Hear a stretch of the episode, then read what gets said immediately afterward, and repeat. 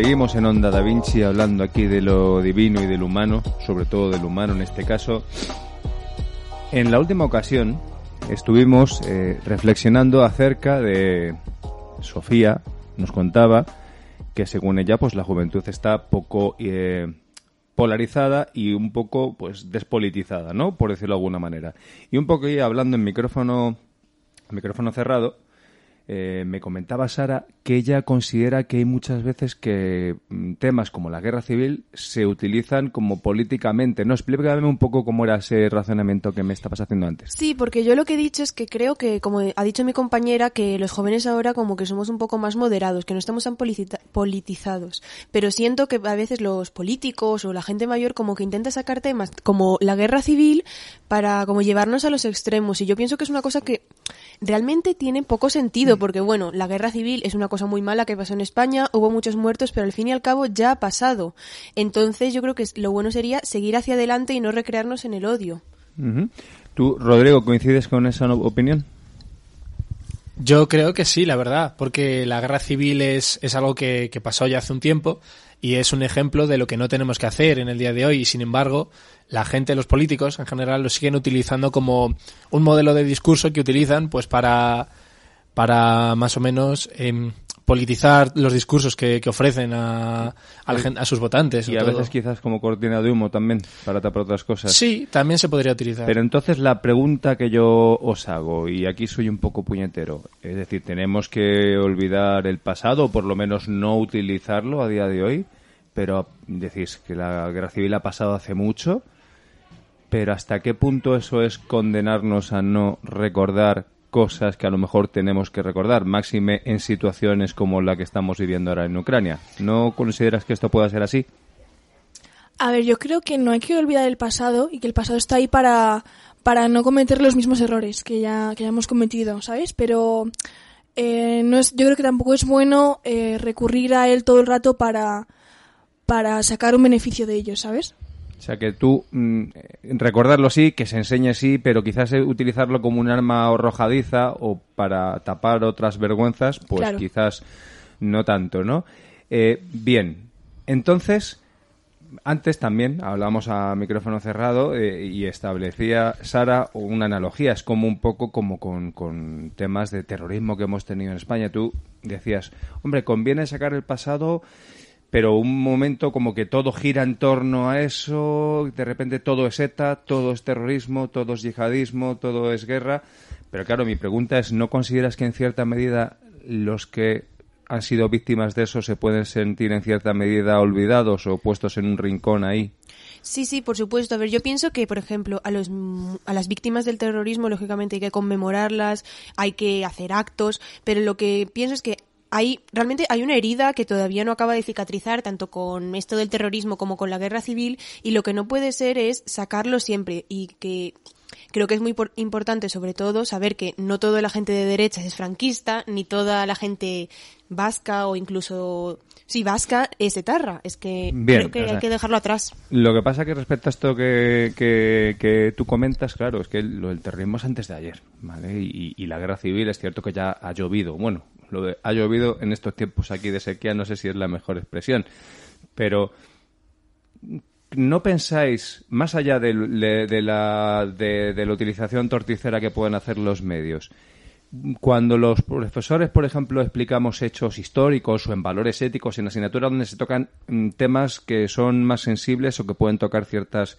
fibras sentimentales, ¿vosotros empatizáis con ellos o, Pues Hombre, como normalmente siempre se dice que los profesores tienen que dar clases de forma imparcial, es decir, sin mostrar más o menos la tendencia política o religiosa o que tenga el profesor, pues normalmente a lo mejor ves o aprendes la historia de una forma más neutral y ya pues dependiendo del pensamiento de cada uno pues tienes tendencia hacia pues empatizar más con un lado o con el otro. Pero hombre Rodrigo tú reconoce que más o menos sí se puede ver el bloomer a los profesores a, ver sí sí no, sí se historia valores éticos no nos engañemos sé que yo soy uno de ellos entonces, lo que pasa, ¿hasta qué punto piensas que también corréis el peligro los jóvenes o lo percibís así como que un profesor en cierta medida te puede adoctrinar? Cuando pues se habla de temas como esto de la guerra civil. Claro, ese es el, problema, que si te toca, por ejemplo, un profesor que te enseñe eh, según su forma de ver la política, por ejemplo, de nuestro país, al final, como es tu profesor y pues le tienes que hacer caso, vas a acabar condicionado. Pero mm, eh, la verdad que yo creo que hoy en día, como somos más críticos, eh, muchos de nosotros, de los jóvenes, con respecto al tema de política, sobre todo, yo creo que podemos pillar más o menos bien de qué va el profesor o de qué tendencia tiene, hacia qué lado y, pues lo podemos más o menos filtrar un poco y, pues aprovechar más o menos las cosas que nos benefician más a nosotros para el aprendizaje neutral de la política. Claro, es que, a ver, un profesor, al igual que un periodista y otras muchas eh, eh, profesiones, no puede ser, no puede ser eh, neutral u objetivo, porque eso es imposible. Lo que puede ser es honesto e intentar por lo menos hacerlo y luego, evidentemente, aparte de que existe una cosa que es la libertad de cátedra, donde uno puede, pues, pues oye, este, decir cuáles son sus opiniones, ¿no? Siempre y cuando quede claro que son opiniones y no hechos históricos. ¿Tú compartes eso? Tú, por ejemplo, eh, Sofía, cuando se ven temas así como muy de guerras o muy feos de historia o en valores éticos, eh, cosas como esto de la guerra civil que estamos hablando a colación de la excursión que hicimos aquí a, Santa María de la Alameda, que fíjate en, en qué charla está derivando esto tú compartes esa visión de, tú, por ejemplo, consigues empatizar o ponerte en el lugar de esas cosas o lo ves como algo que ha pasado que está en los libros de historia y que se ha quedado ahí. A ver, yo creo que es un poco complicado empatizar con, con lo que damos en historia porque lo vemos como muy lejano. Yo creo que los jóvenes de hoy en día lo vemos todo bastante lejano. Pero al, al final, cuando estás en clase y el profesor te cuenta como historias o, o curiosidades, yo creo que te pone más en, la situación y, puedes empatizar más con esas personas. Por ejemplo, cuando hicimos en la visita el que, que, leyó el testimonio de un chaval, ¿no? Que decía este es su día a día, ¿no? Eso sí que parece que os tocó un poco más la patata, ¿no? Por decirlo de alguna manera, porque ya dices, ostras, que este podía haber sido yo. Y ahora que vamos haciendo un poco callo, que tenemos esta sobreinformación, eh, estamos muy expuestos a que ya no tanto los medios de comunicación, sino las redes sociales nos están bombardeando, por desgracia, con porque está pasando. Y ahí a ellos le bombardean de verdad, con noticias de lo de Ucrania, hasta qué punto hacemos callo y eso ya no resulta indiferente porque estamos sobreexpuestos y vemos toneladas de estas cosas. A ver, yo creo que la sobreexposición, como tú dices, pues siempre al final te hace un poco de callo, pero yo, en mi caso personal, yo soy una persona muy empática, que empatizo mucho con ese tipo de situaciones y sobre todo con Ucrania. Estoy empatizando más porque veo que son gente muy parecida a nosotros, que nos podría pasar a nosotros algo similar, que no hay, no hay mucha diferencia, porque al final los conflictos de Siria, de Yemen, son conflictos igual de malos y son vidas iguales, pero al final empatizas más porque son europeos y te ves más reflejado en reflejado ellos, en ellos entonces es cierto las cifras están ahí los conflictos como el de Siria todos los que hemos tenido en Irán en Irak eh, todo el, Próximo Oriente y, en África no nos olvidemos que, hay un montón de conflictos abiertos. Y es que esto es no quiero utilizar la palabra baja intensidad, pero en cifras eh, relativas y absolutas, lo que pasa es que sí es cierto que esto es como que lo notamos que está ahí a las puertas de nuestra de, nuestra casa, ¿no? Y, como un ataque a nuestra forma de vivir también, ¿no? En cierta medida. Y que por primera vez yo creo que como que estamos teniendo miedo real a que nos salpique, porque el miedo está ahí, porque en cualquier momento se escapa un misil y, por decirlo de alguna manera, eh, aterriza en nuestra casa. Que están, que están bombardeando centrales o cerca de centrales nucleares y demás. O sea, el asunto es que es la primera vez vosotros sois una generación que había estado entre algodones, de repente habéis vivido una pandemia, que es como, uy, recordad que seguís siendo humanos, ¿no? Que pueden pasar cosas, que no somos invencibles, y ahora estáis en el inicio de un conflicto bélico. Tú tenías antes cuando, aparte de Sofía, tú antes eras más joven, siempre hay ese punto de inocencia, no te fijas en esas cosas, pero teníais, compartes que tenéis cierta sensación de invulnerabilidad, como que eso no, nunca pasan cosas, a nosotros somos la generación feliz ya, ¿no? A ver, yo creo que los jóvenes siempre somos así, ¿no? Nos creemos invencibles y, y siempre es así. Y nos ha venido todo junto, ¿sabes? La pandemia, la guerra, todo, todo junto y se hace bola se hace bola, pero, pero tenéis la sensación de como que las cosas que, se, que, aparecían en los libros de historia, como que de repente hay gente detrás de ellas y que ha vivido esto.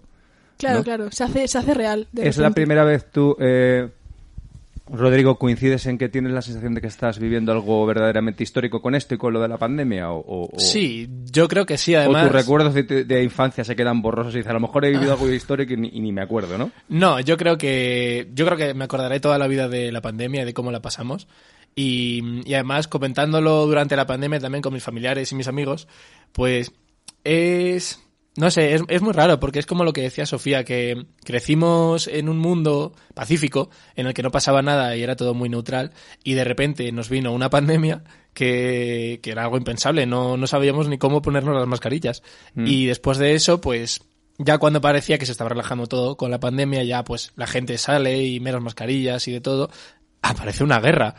y pues además en el jardín de nuestra casa, o sea, en Europa. Pues es algo bastante chocante, la verdad, pero bueno. Sí, bueno, y, es cierto que sí que parece ser que, que, claro, que nos movilizamos. Y así un poco por ir concluyendo, muchas de estas cosas vosotros las seguís a través de medios de comunicación ya no tan tradicionales, sino más bien redes sociales o lo que escucháis en casa, porque no sois ya la generación que ve el telediario, que lee periódicos, ¿no? Corregidme bueno, yo tengo que decir que en mi casa no se veía el telediario desde que yo tenía a lo mejor ocho años y con todo esto de la pandemia, y al trabajar mi padre más en casa y eso sí que lo estamos poniendo al mediodía, pero sí que es verdad que nuestra principal fuente de información, al menos la mía, son más los periódicos online, por ejemplo El Mundo, la página web y todo eso. Y sí que es que ahí también hay que tener un poco cuidado porque cada periódico tiene su ideología, por decirlo de alguna manera, y no es del todo objetivo, pero bueno, yo por lo menos intento mirar en diferentes periódicos periódicos que sabemos que cada uno van un poco por un lado para tener una información lo más objetiva posible. Vale, y respecto a la historia, ¿hacéis esto o lo que os dice vuestro amado líder va a misa? Me temo que la respuesta ya, ya la sé, ¿no? Pues cuidado con esto, que tenemos que ser críticos no solo con la actualidad, sino con lo que nos cuentan del pasado. En tu caso, Sofía, también te informas a través de las redes sociales y te hago una pregunta un poco puñetera. ¿No pensáis que también ahora los jóvenes, vuestra forma de protestar ese golpe de clic y de like?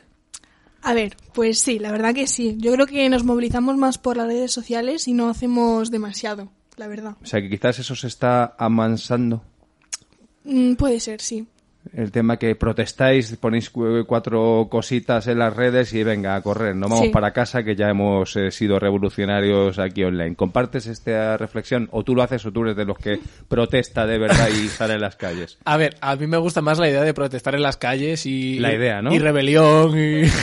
Pero, Pero luego la práctica. A ver, bueno, dependiendo de... Porque no todos los jóvenes hoy en día yo creo que se rebelan a golpe de clic, como dices pero la mayor parte sí, obviamente, porque las redes sociales es una herramienta muy accesible para todos, por no decir lo tiene todo el mundo, y pues donde todo el mundo puede opinar sobre cosas y la gente pues te apoya o, o, mm, va en contra de tu opinión. Entonces yo creo que la mayor parte de personas, de jóvenes, sí que deciden, por ejemplo, tuitear sobre algo o en contra de algo, pero una parte también sigue, sigue protestando en las calles. Bueno, afortunadamente o no, eso según cada uno vea la película. Chicos, chicas, yo creo que es que me tiraría hablando de esto eones, pero es que por lo que sea, a mí me pagan por trabajar. Si tenemos que dar clase precisamente con vosotros. Eh, Sara, Sofía, Rodrigo, eh, muchas gracias por venir. Ya sabéis que aquí tenemos las puertas abiertas y, y, buscaremos algún día otro tema molón. ¿Vale? Hoy hemos hablado un poco de una excursión que hicimos de la guerra civil y a colación de eso una serie de reflexiones que me han parecido muy, muy interesantes. Chicos, muchas gracias por venir. Muchas gracias, a vosotros. A ti. Adiós. Adiós.